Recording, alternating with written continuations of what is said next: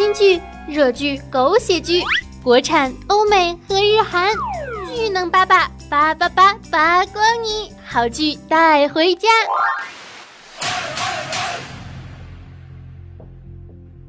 亲爱的小伙伴们，大家周一快乐！没错，今天的周一呢，又由我来给大家更新《巨能爸爸周一开拍。今天呢，要推荐的是一部猜不透结局的韩剧。现如今呢，有不少的韩剧都已经打破了我们对于韩剧严极正义的一贯认知。而今天要推荐的呢，是二零一七年的一月档韩剧。从第一集开始，评分就一路飙升，收视率也是直线上升啊！总之呢，这是一部故事复杂、狂虐主演的一个剧。我们从头来开始讲哈，一个检察官朴正宇拥有美满的家庭、美丽的妻子和可爱的女儿。一天下班呢，他取了蛋糕回家。为自己的女儿过生日，可是第二天早晨醒来，温馨快乐的家就不见了。自己从一个破旧的监狱里面醒来，并且身穿囚服，编号是三八六六。狱友告诉他，就是监狱里面的小伙伴告诉他说，你失忆了，已经坐了三个月的牢了，罪名呢是杀害了自己的妻子和女儿，而且非常有可能会被判处死刑啊。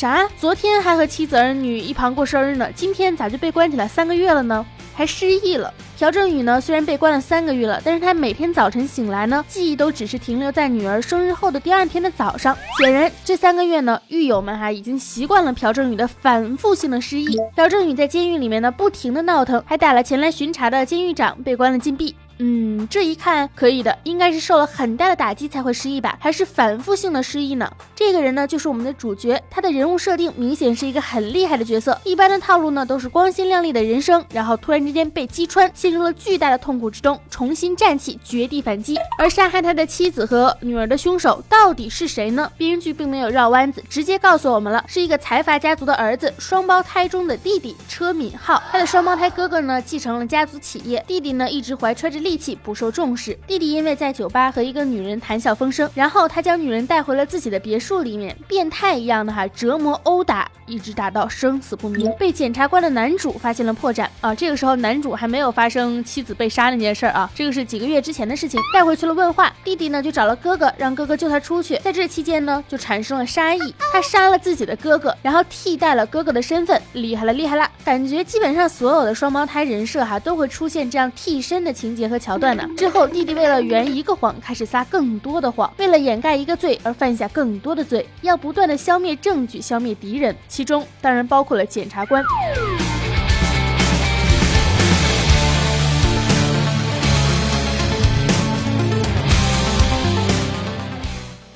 以检察官的妻子和女儿，哼，你们懂的啦。但是偏偏啊，就是这么的不巧，检察官失忆，失忆，失忆，这意味着什么呢？意味根本他就不知道发生了什么，甚至连自己是不是清白的都没有事实证明。所以故事的主线呢，其实就是被冤枉杀害妻子与女儿的检察官朴正宇，为了寻找失去四个月的记忆，为自己洗清嫌疑而发生的一系列的故事。这里不得不提的哈，是饰演男主朴正宇和男二车敏浩的演员，演技呢已经收割了一大波的膝盖呀，简直是厉害了。之前的男主角就曾经挑战过七重人格的角色，而这一次的角色呢，又是狂虐自己的角色。听说男主啊，为了体现出自己在监狱里面饱受折磨，身心疲惫，不惜采用了饿肚子啊，饿肚。肚子让自己更符合人物的形象，而且我们的男主角呢，在挑片的眼光呢也是没谁了，大家对他的演技呢一向也都是很信服的。而男二号，也就是反派，在这部剧中的演技呢也是格外的出挑。他曾经出演过《幽灵噩梦老师》，简直就是变态专业户，斯文败类，精分满分五个 A。在这部剧里面呢，也是有四种人格的分裂表演。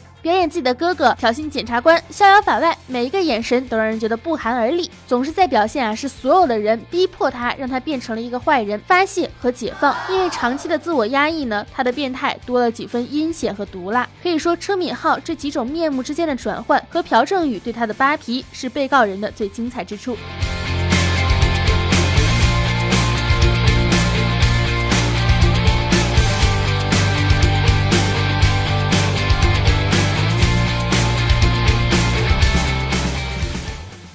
浪娱乐的评论来说，就是被告人前两集的剧情非常高能，线索环环相扣，节奏也很紧凑，各方人马依次登场，交织一张扑朔迷离的大网。而其实这部剧的主要看点呢，在于揭秘一个又一个谜团的解开，解开之后新的谜团的出现，这期间涉及到了茫然痛苦、悲从中来的哀嚎，眼眶泛红，内心茫然无措，经历人生绝顶的幸福，在经历命运的摆弄和仇人逍遥在外，自己却半点办法都没有，甚至是连真相都回忆不起来的这样一种强烈的对比，让他的反击成了几乎不可能完成的任务。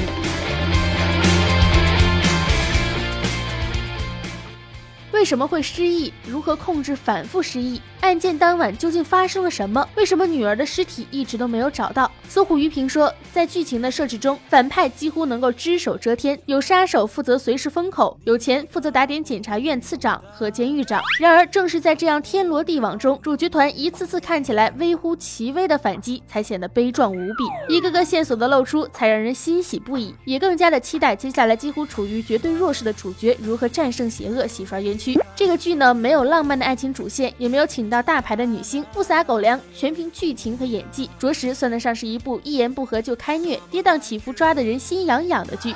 善于恶的过招，正与邪的交锋，人性的冲击，一次又一次的尝试。但是全剧线索颇多，让整体的剧情呢止步不前，案件本身倒变成了次要的了。剧情多少啊都是有那么一点拖沓的。也有网友说啊，说失忆是最大的梗，一切的情节的推动的原点和谜团都是围绕着男主角的失忆。那到底为什么会失忆呢？如果最后编剧要是没有提出合理又信服的理由，并成为本剧推向高潮的重大力量的话，失忆将会是本剧最大的一个 bug。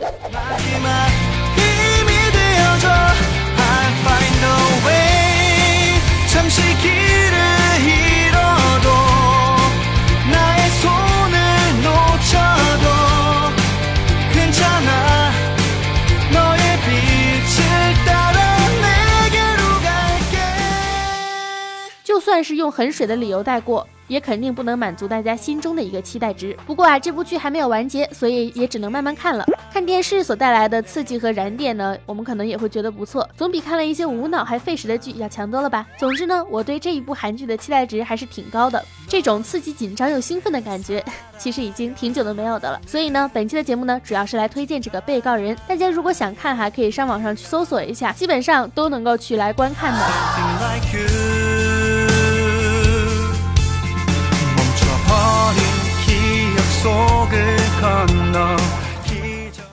啦，本期的剧吧到这里就结束啦。今天开吧的是韩剧《被告人》，可以去收看啦。如果想要听到我更多的声音呢，欢迎关注我螃蟹少女，订阅我的《巨能巴巴》和《谢天谢地你来了》这两个专辑，我都会更新哟。也可以添加我的节目微信“兔小慧全拼二零一五 T 大写”，简介里面都有写。我的新浪微博和微信公众平台都是兔小慧，么么哒。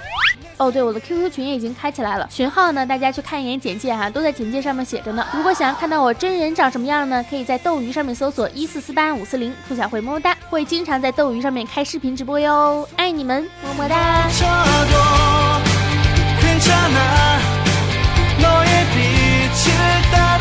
小慧，你这看剧的风格怎么老变啊？前两天还三生三世甜的不要不要的，这两天怎么就开虐了呢？哎呀，多重人格一直都可爽了呢，难道你不知道我就是多重人格吗？